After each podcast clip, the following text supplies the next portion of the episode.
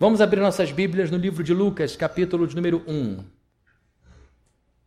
Lucas, capítulo de número 1, nós vamos ler do verso 5 ao verso de número 25. Isso, 25. E nós vamos, juntos com essa leitura, manter o nosso espírito em oração para que a palavra seja realmente eficaz em nossa, em nossa vida. Diz assim o texto. No tempo de Herodes, rei da Judéia, havia um sacerdote chamado Zacarias que pertencia ao grupo sacerdotal de Abias. Isabel, sua mulher, também era descendente de Arão. Ambos eram justos aos olhos de Deus, obedecendo de modo irrepreensível a todos os mandamentos e preceitos do Senhor. Mas eles não tinham filhos, porque Isabel era estéril e ambos eram de idade avançada. Certa vez, estando de serviço, o seu grupo, Zacarias estava servindo como sacerdote diante de Deus. Ele foi escolhido por sorteio, de acordo com o costume do sacerdócio, para entrar no santuário do Senhor e oferecer incenso. Chegando a hora de oferecer incenso, o povo todo estava orando do lado de fora. Então, o anjo do Senhor apareceu a Zacarias, à direita do altar do incenso. Quando Zacarias o viu, perturbou-se e foi dominado pelo medo. Mas o anjo lhe disse: Não tenha medo, Zacarias. Sua oração foi ouvida. Isabel, sua mulher, lhe dará um filho, e você lhe dará o nome de João. Ele será motivo de prazer e de alegria para você, e muitos se alegrarão por causa do nascimento dele, pois será grande aos olhos do Senhor. Ele nunca tomará vinho nem bebida fermentada, e será cheio do Espírito Santo desde antes do seu nascimento. Fará retornar muitos dentre o povo de Israel ao Senhor, o seu Deus e irá adiante do Senhor no espírito e no poder de Elias, para fazer voltar o coração dos pais a seus filhos e os desobedientes à sabedoria dos justos, para deixar um povo preparado para o Senhor. Zacarias perguntou ao anjo: Como posso ter certeza disso? Sou velho e minha mulher é de idade avançada. O Senhor respondeu: Sou Gabriel, o que está sempre na presença de Deus. Fui enviado para lhe transmitir estas boas novas. Agora você ficará mudo não poderá falar até o dia em que isso acontecer, porque não acreditou em minhas palavras que se cumprirão no tempo oportuno. Enquanto isso, o povo esperava por Zacarias, estranhando sua demora no santuário. Quando saiu, não conseguia falar nada. O povo percebeu então que ele tivera uma visão no santuário. Zacarias fazia sinais para eles, mas permanecia mudo. Quando se completou seu período de serviço, ele voltou para casa. Depois disso, Isabel, sua mulher, engravidou e durante cinco meses não saiu de casa. E ela dizia: Isto é obra do Senhor. Agora ele olhou para mim favoravelmente para desfazer a minha humilhação perante o povo. Só até aqui, vamos orar. Senhor, nós te agradecemos por esse momento, que haja entre nós a tua paz, que o Senhor tire daqui do nosso meio todo espírito contrário, todo espírito caído, nós os repreendemos em nome de Jesus invocamos a presença do Senhor Jesus, do Espírito Santo de Deus, que os anjos do Senhor estejam aqui trabalhando em nosso favor, guarda os nossos filhos da mesma forma aqui embaixo e que tudo aqui, Senhor, em cada metro quadrado, louve o teu nome, exalte o seu nome, glorifique o seu nome. Obrigado por essa igreja amada pela qual o Senhor deu o sangue do teu filho. Em nome de Jesus, confiamos nisso, no sangue do teu filho, para termos sucesso nessa vida, Pai. Em nome de Jesus oramos. Amém. Amém. Queridos, existem é, no que eu vou dizer, não vai nenhuma crítica ao Espírito Santo, pelo amor de Deus, que é um inspirador, que é o orientador, o supervisor da, do cânon bíblico, da escritura bíblica. Mas eu sinto falta de mais informações sobre algumas pessoas da Bíblia. A gente tem muita informação sobre José, eu adoro a biografia de José, tem muita informação sobre Davi, a gente tem bastante informação sobre a, homens de Deus como Abraão, mas a gente tem pouca informação, por exemplo, a respeito de José, pai adotivo de Jesus Cristo. Eu gostaria muito de saber um pouco mais sobre a vida desse homem de Deus que participou da educação de Jesus Cristo. Com certeza era um homem de Deus. Pelas respostas dele às operações de Deus, pelo pouco de informação que a gente tem a respeito dele, podemos dizer que era um homem de Deus, que era um homem cheio do Senhor. E me falta também, para o meu gosto, um pouco mais de informação a respeito desse casal tão importante que são Isabel e Zacarias. Isabel e Zacarias são pais do profeta João Batista. nós é, temos aí as festas juninas, que antigamente eram chamadas de joaninas. Nesse mês de junho são celebrados lá o, a, a festa João Batista, a Paulo, Pedro e todos esses santos da Igreja Católica, e por isso as festas de junho. É, depois em junho eu falo um pouco sobre a festa junina. Mas a verdade é que João Batista, assim como Jesus Cristo, são os únicos celebrados pela Igreja Católica, pelos nossos amigos católicos, por seu nascimento. Todos os outros são celebrados por sua morte. Então João Batista é colocado de uma forma muito é, honrosa ao lado de Jesus Cristo em, celebrações anuais. E João foi aquele profeta a respeito do qual Jesus Cristo falou que não havia outro igual. Por quê? Porque todos os profetas antes dele, e João veio, veio acabar com o silêncio profético, João aparece no cenário profético depois de 400 anos de silêncio profético. A gente tem esse período grande de Malaquias até Mateus em que o povo de Deus ficou sem profeta. E ele então traz o frescor de Deus outra vez embora com uma mensagem muito dura, mas chega ao mundo para preparar o caminho para o Messias.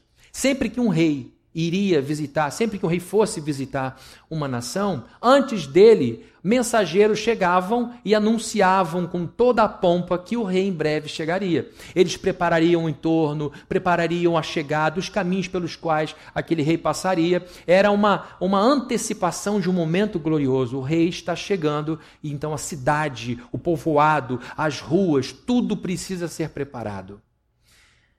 E agora João recebe essa incumbência. Ele é o anunciador da chegada do rei. João, então, por isso, é tido como único. Jesus mesmo dá esse testemunho que dos nascidos de mulher ninguém foi igual a ele, porque ele foi o único profeta que viu o conteúdo de sua profecia.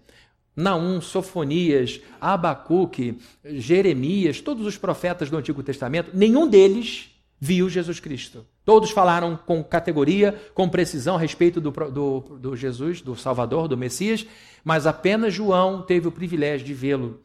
E por isso ele se torna singular. E João teve, evidentemente, uma formação. Por isso é que eu estou dando destaque a esse casal. Por isso é que eu gostaria de mais informação sobre o José, porque José ensinou a Jesus a profissão que ele exercia.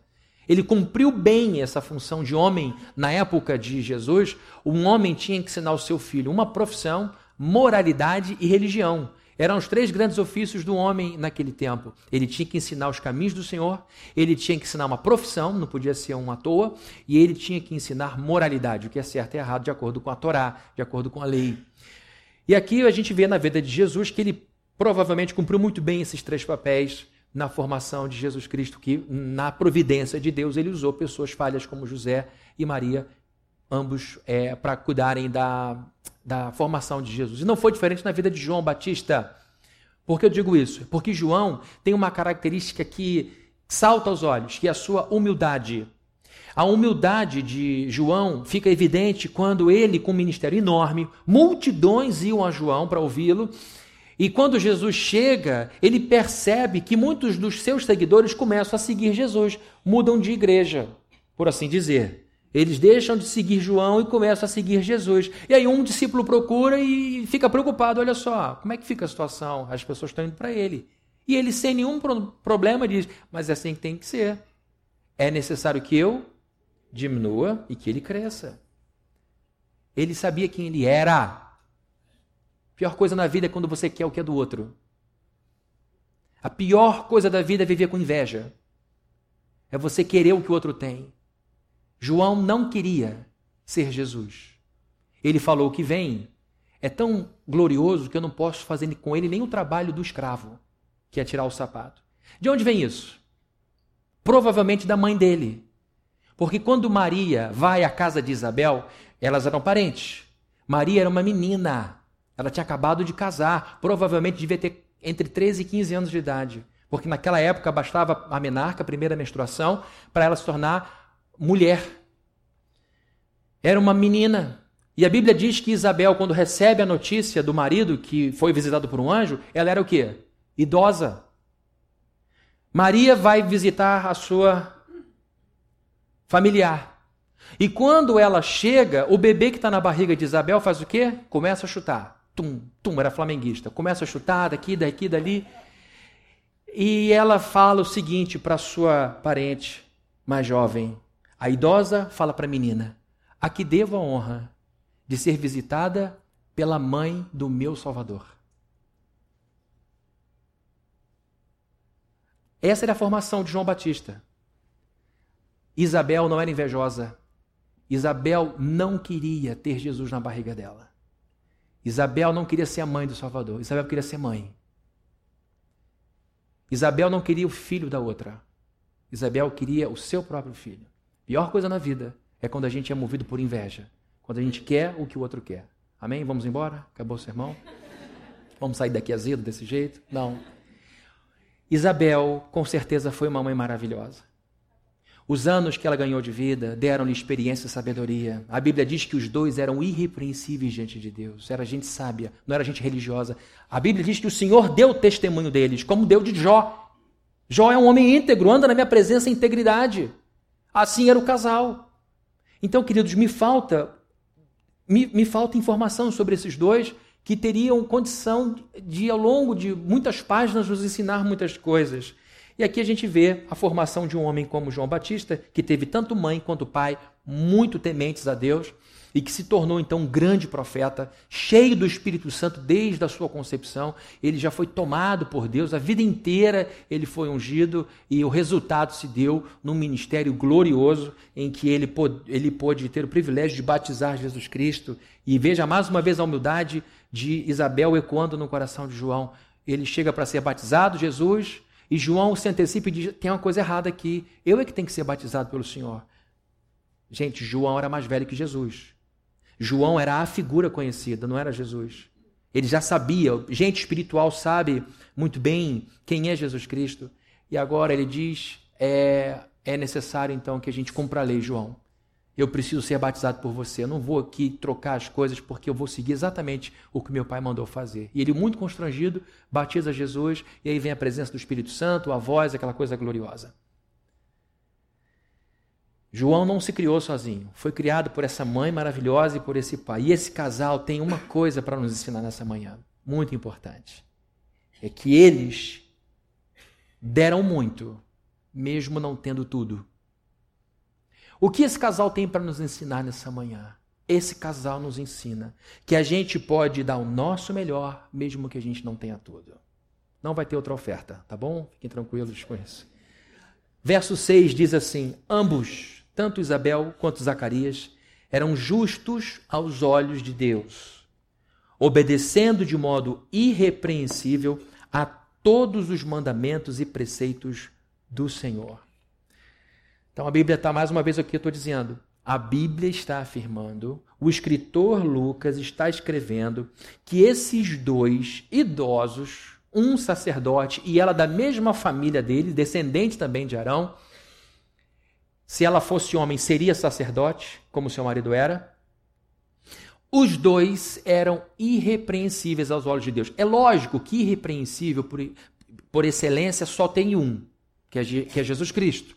Se há algo de irrepreensível na vida de Isabel, ou se há algo de irrepreensível na vida de Zacarias, é porque suas falhas foram cobertas pela graça desse Deus que olhava para eles dessa maneira. Porque os dois eram pecadores. Mas a verdade é que eram pessoas exemplares, idosos, que por toda a vida foram assim. Verso 7 diz: Mas eles não tinham o quê? Filhos. Porque Isabel era o quê? Estéril. E ambos eram de idade avançada. Esterilidade era um dos piores problemas que uma mulher poderia ter nos tempos de Jesus Cristo. Uma tendência para o futuro, de acordo com estudos e pesquisas feitas por estudiosos de tendências, é que as pessoas se tornarão cada vez mais solitárias, mas não para sofrerem solidão, mas para curtirem a solitude. Segundo essa pesquisa, os jovens americanos hoje, entre os seus 16 e 24 anos, quando alcançarem os 50, 25% desse grupo vai ter chegado aos 50 sem ter casado ou coabitado com alguém. Vão curtir sua vida é, sozinha. Então a tendência hoje é que as pessoas estejam cada vez mais desgarradas, que sofram menos imposição da sociedade no que diz respeito ao casamento. É uma tendência para o futuro. Nesse tempo de Jesus não havia essa possibilidade. Todo adulto deveria casar. Toda mulher deveria ter filhos e esses filhos deveriam ser é, discípulos de Deus. Dentro do calvinismo existe um negócio chamado mandato cultural. Todo filho de crente é um discípulo de Cristo que deve propagar a mensagem dele. É nessa esperança que a gente cria os nossos filhos. Eles foram as próprias escolhas. Mas a verdade é que nós temos esse compromisso de encher o mundo de discípulo, como Israel fazia. Então, queridos, aqui temos uma mulher incapacitada de cumprir uma missão básica, que é de ser mãe e criar um menino na presença de Deus. Isto era um grande pesadelo nos tempos de Isabel. E a gente encontra ecos de dor na Bíblia. Vai projetar aqui, a Camila vai projetar um texto de Gênesis capítulo 30, verso 1, que diz assim: Quando Raquel viu que não dava filhos a Jacó, nosso querido patriarca, teve inveja de sua irmã, porque e pois disse a Jacó: Dê-me filhos ou morrerei. Aqui está o desespero de uma mulher que não conseguia engravidar. Isso é algo que se reproduz nos tempos de Jesus. Uma outra pessoa famosa na Bíblia que traz para nós esse, lamento por não poder ter filhos é Ana, mãe do profeta Samuel, do juiz Samuel. A Bíblia diz que ela era bem casada, tinha um marido muito bom, que era o Eucana, Elcana tinha outra mulher chamada Penina, e Penina tinha filhos e por isso ela espezinhava, maltratava, tripudiava sobre Ana, que não podia ter filhos. E ela chora no momento de dor na presença de Deus, na casa de Deus, e o profeta Eli a abençoa e ela vai gerar um filho que ela promete a Deus, e aquele homem se torna o maior juiz de todos os tempos, o homem que ungiu o profeta, que ungiu Saul, depois o rei Davi, e foi enterrado com toda a honra, porque foi um grande homem de Deus. Mas Ana sofreu muito. Foi confundida como bêbada, porque falava sem forças, não tinha som na sua voz, e Eli achou que ela estivesse embriagada. Meu Deus, já não me basta a situação de Israel, agora vem mulher beber na casa de Deus. Falou: Não, eu não estou bêbada, não, eu estou é triste. E ela falou: Não tenho filhos, e eu estou pedindo a Deus que me dê um. E ele abençoa, e essa bênção funciona, e ela tem um filho. Então, queridos, a fertilidade era sinal de bênção e a infertilidade de maldição. Tem um texto também que a Camila vai projetar, que se encontra no livro de Salmos, o Salmo 127, de versos 3 a 5. Eu compactei aqui no meu esboço, vai parecer que eu errei aqui, mas eu fiz de propósito para caber melhor no meu esboço. Salmos número 127, versos de 3 a 5. Os filhos são herança do Senhor. Como é feliz o homem que tem a sua aljava cheia deles. Aqui a Bíblia está dizendo que os filhos são um presente que Deus deixa para nós. E que além de serem um presente, e você sabe disso, quem tem filhos sabe disso, os filhos nos amadurecem. Os filhos nos ajudam a cuidar melhor de dinheiro, os filhos nos ajudam a cuidar melhor do trabalho, os filhos nos ajudam a cuidar melhor do casamento, os filhos pedem que nós sejamos maduros para que sejam bem criados. A pior coisa que tem é um filho ser criado por outro. A pior coisa que tem é o filho ter que ser o pai do, do seu pai ou mãe da sua mãe. Quando os filhos chegam, eles rearrumam a nossa vida, rearrumam a nossa cabeça. E a gente vai montando a vida para que eles tenham uma estrutura básica para se formarem e se tornarem adultos é, maduros. Mas nesse texto aqui, além disso, os filhos tinham uma função militar. Quando a Bíblia diz: Feliz é o homem que tem muitos e enche deles a sua aljava, a aljava é aquele cestinho que o flecheiro usa para botar flecha. É uma ilustração de guerra. Ele está dizendo: os inimigos vão chegar e você não será envergonhado. Por quê? Porque os filhos funcionavam como policiais, por assim dizer, como guardas da família. Então, além da, da, função de amadurecimento, os filhos têm funções práticas na vida de seus pais. Uma delas é de proteção da família, de resguardo da família. Então, a Bíblia está mostrando que ter filhos é uma bênção, que ter filhos é uma bênção de Deus. Agora, a esterilidade, por sua vez, já era vista como maldição de modo indiscriminado, de modo generalizado. Havia uma etiquetagem social que, de maneira automática, fazia com que as pessoas fossem rotuladas como amaldiçoadas. Uma maneira de encontrar isso era através da esterilidade. Vejam só, a própria Isabel pensava dessa maneira. A própria Isabel, no verso 25, a Bíblia diz assim: E Isabel, depois que ela recebe a notícia, depois que ela engravida, ela diz: Isto é o que? obra do Senhor. Agora ele olhou para mim favoravelmente. A ideia que se tem aqui é que antes não olhava dessa forma. Não me favoreceu. para desfazer a minha humilhação, para desembrulhar esse constrangimento, para desmontar essa figura de pessoa não abençoada. Então a própria Isabel tinha essa ideia de que alguma coisa estava errada na sua relação com Deus, que de alguma maneira Deus não lhe tinha favorecido. As pessoas faziam então deduções errôneas, equivocadas a respeito da esterilidade, acreditando que todo caso fosse sinal do desagrado de Deus. E no caso dela não era. A Bíblia diz no verso 6: ambos eram justos aos olhos do Senhor. Então, na opinião de Deus, estava tudo bem com os dois, não tinha ninguém vivendo em pecado, porque eles eram irrepreensíveis. Um casal de idosos que passou a vida inteira servindo a Deus com excelência. Vejam, eles estão caminhando para o fim da vida. Eles estão indo para a última fase da vida e servindo a Deus com excelência. Mesmo sem filhos e depois de décadas, meus filhos já estão crescidos. Meu filho mais velho tem, mais novo tem 21. Então há muito tempo que eu não sei o que é ter bebê dentro de casa. E às vezes eu estou no restaurante e vejo uma zinha de um ano, um ano e meio, fico doido. Fico, meu, que coisa mais maravilhosa, que coisa fofinha. Dá vontade de chegar para o casal. Eu posso segurar um pouquinho? Posso apertar a bochecha um pouquinho? Posso dar um cheirinho aí no pescoço, na bochecha? Aí eu falo, não vou fazer isso porque eu vou levar um não e vou ser ah, denunciado para a polícia. Às vezes eu consigo ficar com um bebê de alguém um pouquinho mais, aí eu lembro do sufoco que é ter bebê. Eu lembro quando eu vejo a fralda atômica, eu falei: Meu Deus, eu me esqueci dessas fraldas, eu me esqueci da pirraça, eu me esqueci do grito, eu me esqueci das coisas, do choro, da noite mal dormida, das corridas de madrugada para o hospital, aqueles sustos horrorosos. E eu digo, Senhor, acalma meu coração, põe juízo nessa alma de novo. Vamos com calma.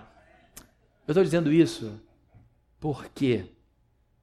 Porque eu fico imaginando Isabel com suas parentes, vendo os bebês, dizendo que queria tanto um para mim. Eu queria ter o trabalho. Eu queria ouvir o grito. Eu queria passar pela noite mal dormida. Eu queria isso. Eu quero. A Bíblia diz que eles oravam.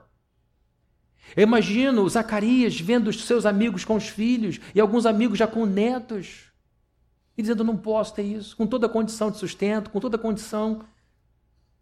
Talvez vendo homens nem aí para os filhos, eu queria um para criar, para amar e eu não posso. Mesmo assim, Isabel e Zacarias mantiveram uma vida espiritual vigorosa. Vigorosa. E aqui, queridos, a gente aprende de cara uma lição com esse casal. A gente tem que servir a Deus a despeito das contrariedades da vida. A nossa relação com Deus não tem condição nenhuma. Aqui está um casal que não parou de servir a Deus, que aos olhos de Deus, mesmo a despeito de todo, mesmo com toda a adversidade, com toda a dor, com toda a frustração, eles eram excelentes a ponto de Deus dizer: eles são uma bênção. A Bíblia diz que os dois eram tão bem vistos aos olhos de Deus como era Jó. A gente vê um casal servindo a Deus com, tanto, com tanta dificuldade ao longo de muitas décadas. E queridos, aqui vai um caminho de aplicação para a nossa vida. Como é que a gente encara a nossa relação com Deus? Como é que a gente encara a nossa relação com Deus? Por acaso a gente condiciona a nossa relação com Deus aquilo que Ele nos dá ou deixa de dar? Eu sei que a maioria de nós, a começar por mim, entra na igreja pelo caminho da necessidade. Eu entrei na igreja pela dor. Eu entrei na igreja com um clamor. Eu cheguei à igreja com um desespero.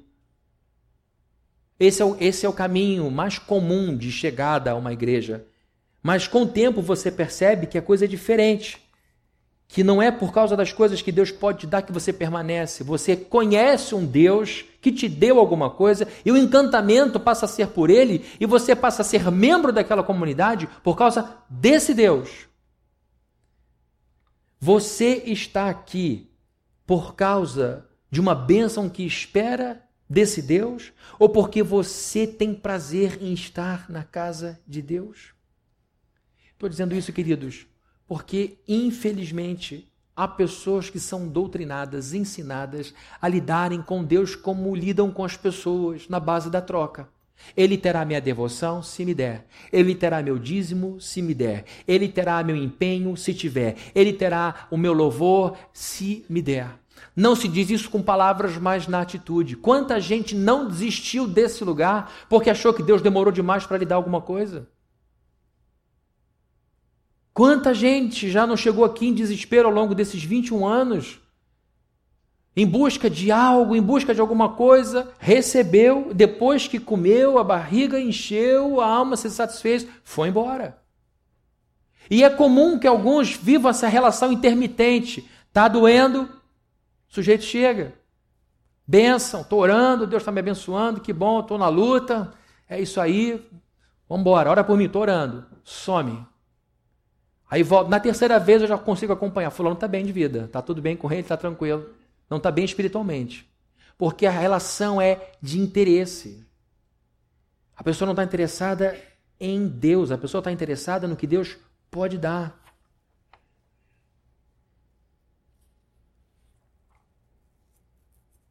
O fato de Deus não ter respondido você, o fato de Deus não ter dado a você o que você pediu, afetou o teu compromisso com essa igreja? Eu sou visitante, não sou dessa igreja, então a pergunta não é para mim. Então vai para outra igreja, pergunta lá na outra igreja. Afetou seu compromisso lá? Você lida bem com a ideia de que Deus não é obrigado a te abençoar? Essa é uma ideia extremamente antipática para um mundo como o nosso, em que Deus é um empregado. O Deus da Bíblia não tem obrigação nenhuma para com as criaturas que ele trouxe à existência. Numa conversa com o grande Moisés, Deus esclarece as coisas para Moisés. Alguém tem que desligar o alarme, senão vai disparar de novo. Numa conversa, se disparar, não se preocupem, tá? Vão desligar. Não tem nenhum problema. Alguém apertou por acaso o botãozinho do alarme. Estou preocupado com o alarme, por isso que se ele disparar aqui, pronto, está disparado. Não falei a senha qual é.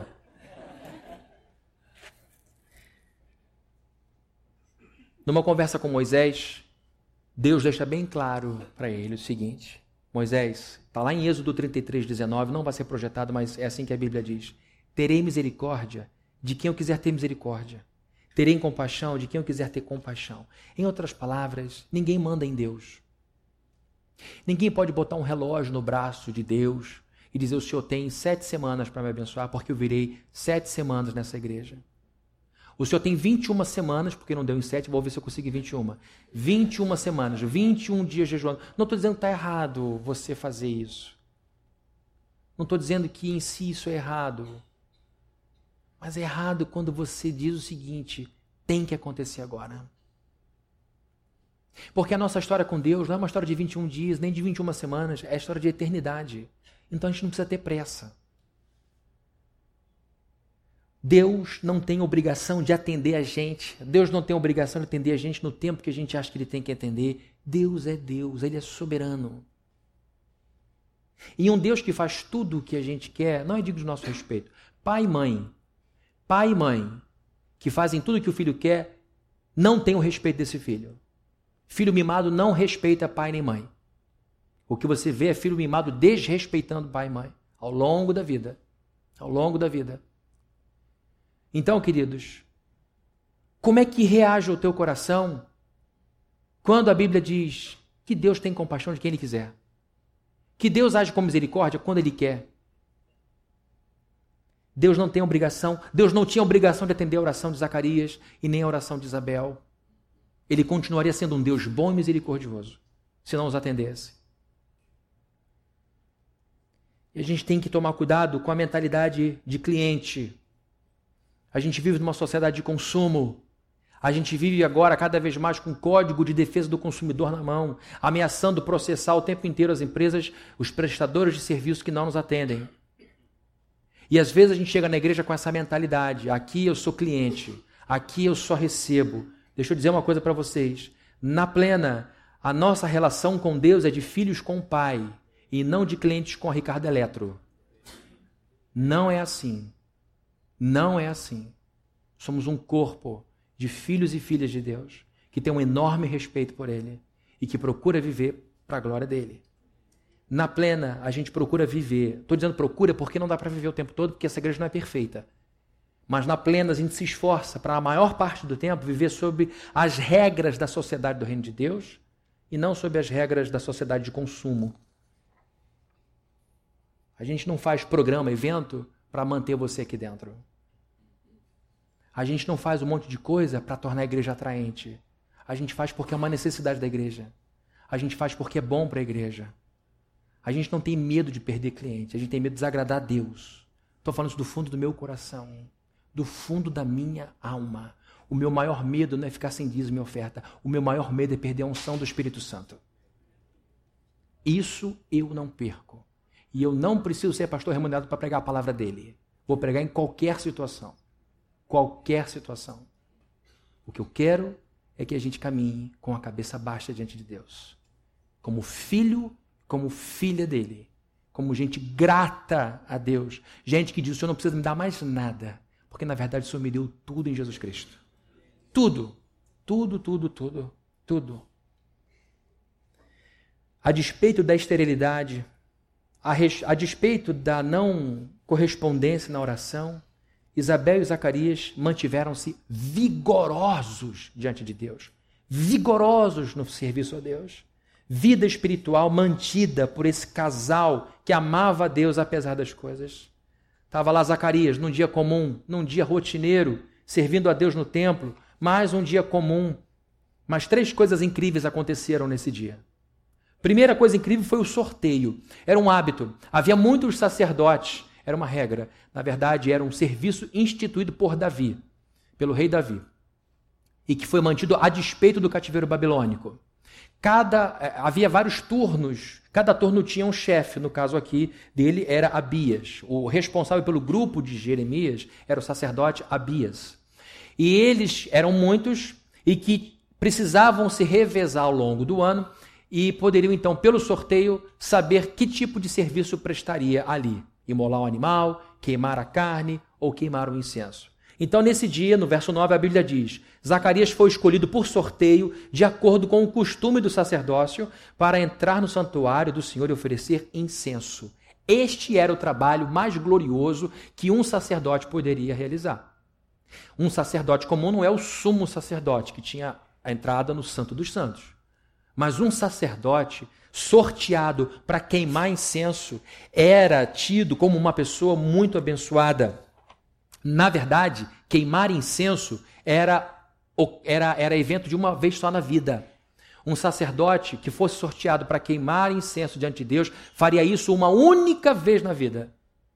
Depois disso, ele seria considerado santo e rico pelos colegas sacerdotes. Sou Fabrini, queimei incenso há dois anos atrás. Fabrini é um homem santo e rico porque chegou tão perto de Deus na, no serviço. Então, o primeiro evento maravilhoso que acontece num dia absolutamente comum foi esse sorteio. O segundo evento extraordinário nesse dia que acontece com esse homem foi a aparição do anjo. A Bíblia diz no verso número 11: Então, um anjo do Senhor apareceu a Zacarias à direita do altar do incenso. E lá no 19, a Bíblia continua dizendo: O anjo respondeu: Sou Gabriel, o que está sempre na presença de Deus. Queridos, anjos são seres criados por Deus com juízo moral e imensa inteligência e poder. Os anjos de Deus são criaturas celestiais com capacidade de discernir entre certo e errado, são seres morais, com uma imensa inteligência e grande poder. Conversando uma vez com um amigo chamado Ariovaldo Ramos, pastor Ari, ele falou: Fabrini, quando Deus quis empregados, ele fez os anjos. Quando Deus quis amigos, ele fez a gente. Então, hierarquicamente, estamos acima dos anjos. Os anjos nos servem, nós não servimos a anjos, eles nos servem. São seres gloriosos. E a Bíblia diz que esse anjo se identifica. Eu sou quem? Gabriel. Estou sempre na presença de Deus. Queridos, o verso 19 diz que ele se apresenta e ainda acrescenta uma informação.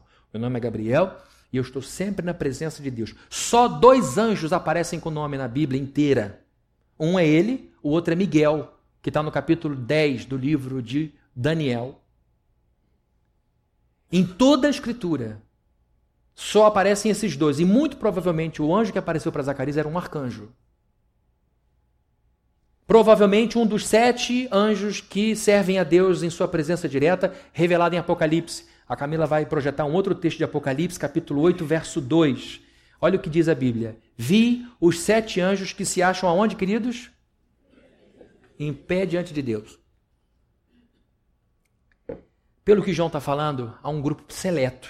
E esse número 7 é importante para o judeu, é um número de perfeição, equivale ao nosso 10, por assim dizer.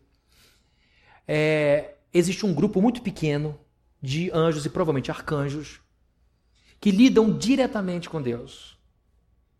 E um deles é destacado pelo soberano, diz: Você vai a Israel agora, está tendo um, um momento de culto, e você vai aparecer suavemente para Zacarias, que já é idoso. Na minha Bíblia está assim. E você vai dar esse recado para ele. Diga a ele: a sua oração foi ouvida por Jeová. E você vai ter um menino. E agora ele aparece. O anjo se apresenta. Fica esperando ele chegando. Ele está chegando. Isaías está vindo. Eu ia de cabeça baixa. Queimando incenso, ó Jeová, Deus de Abraão, de Isaac e de Jacó. Era essa oração na minha Bíblia, ó Abraão, Isaac Jacó. Ele olha para o anjo e fica apavorado. A Bíblia diz que ele foi vestido de medo. É como se pusessem um roupão. A ideia no original é como se pusessem um, um roupão com capuz. Ele foi abraçado pelo medo. É óbvio. Eu estou falando aqui cheio de coragem, mas se aparece um arcanjo aqui, eu desmonto. E eu fico abismado quando eu vejo reuniões, eu vi anjo aqui, tem outro ali, um monte de anjo, como se estivesse vendo gente andando de bicicleta pela rua. A Bíblia diz que este experiente sacerdote ficou apavorado e o anjo falou: Calma, calma, eu vim te trazer uma boa notícia. Eu quero te afirmar que você vai ter um menino. E aí vai dizendo o nome dele e tal, tal, tal. O Zacarias olha aquilo, um arcanjo, e diz assim: Como assim? Sou velho, minha esposa idosa e era estéreo quando jovem. Ela está impedida duas vezes. Primeiro, quando era jovem, não podia ter porque era infértil. Agora é por causa da idade, já passou da idade de ter filho. Eu acho que o anjo olhou para trás e disse assim: quem ele está achando que ele está vendo na frente dele? O que ele acha que eu sou? Aí ele diz: Eu sou Gabriel. Eu sou um que está na presença dele. Eu ouvi isso dele. Ele diz: oh, Por causa disso, você vai ficar mudo. Porque falou bobagem. Só vai falar mais lá na frente. Então vejam que coisa extraordinária acontece num dia ordinário. Num dia comum, ele recebe a notícia extraordinária. Ele já era idoso, ele quase passa pela vida sem ter alegria de queimar incenso. E agora, no fim da vida, ele recebe esse presente. Talvez ele tenha dito: Ah, não tive filho, mas queimei incenso diante de Deus. Vou ser considerado um homem santo e rico pelos meus colegas sacerdotes. E ele vai então fazendo aquilo com temor, com vigor, com alegria, com senso de privilégio, idoso, com a barba branca, cabelo grande, até que ele vê um anjo. E o anjo fala o seguinte: e aí vem o terceiro evento extraordinário, o anúncio. Suas orações foram ouvidas, a sua oração foi ouvida, você vai ter um filho. Que notícia maravilhosa! E graças a Deus! Que Deus não precisa da nossa fé para operar. Porque se fosse depender da fé de Zacarias, nada tinha acontecido. Ó, estava tudo certo, Zacarias. Mas você não acreditou. O anjo. Homem incrédulo subindo. Homem incrédulo. Estava na, na mão, na benção. Tem que voltar sem a notícia. Deus já tinha decretado. Ele já tinha dito. E a promessa de Deus atropela a incredulidade daquele homem. E ele então vai para casa e daqui a pouco ele recebe, alguns dias depois, dizendo: Isabel, amor, eu estou grávida. Eu estou grávida.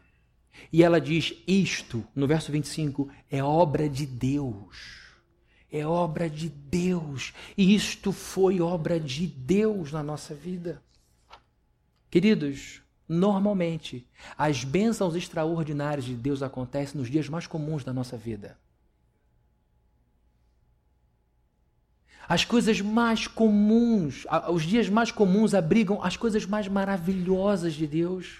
O que eu quero dizer é que você precisa manter a sua rotina básica de amor a Deus e serviço. Eu não estou falando de serviço à igreja, não. Até chega o serviço à igreja.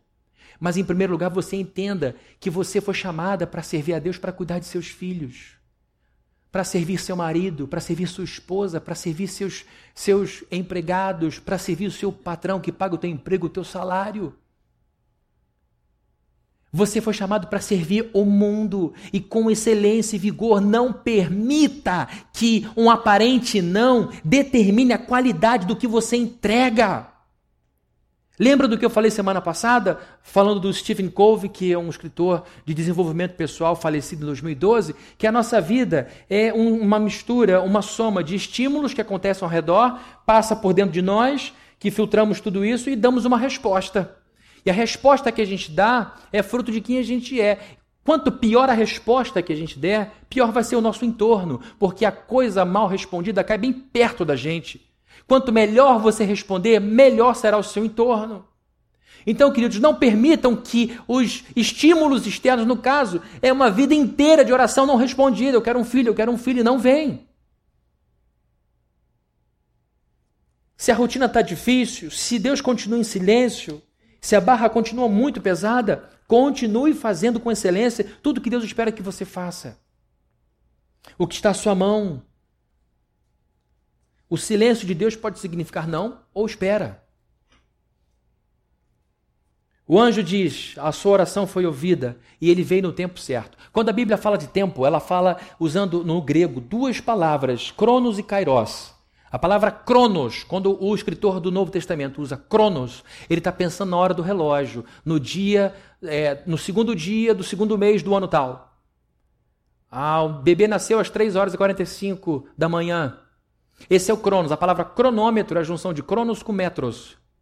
O cronômetro é um aparelho que metrifica, que mede o tempo. Então a Bíblia fala que o dia tal é o dia da festa. Mas a Bíblia, quando fala de tempo de uma outra forma, usa a palavra kairos, que é o tempo oportuno. Não é o tempo do relógio, é o momento. Sabe quando você diz assim: ah, esse dinheiro chegou na hora certa? Por acaso tem um momento errado para chegar dinheiro?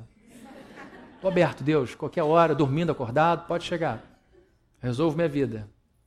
Bom, é esse, é esse tempo em que você diz: olha, isso aconteceu na hora certa. Se tivesse sido antes, a gente não teria aproveitado. Se fosse depois, ninguém ia curtir.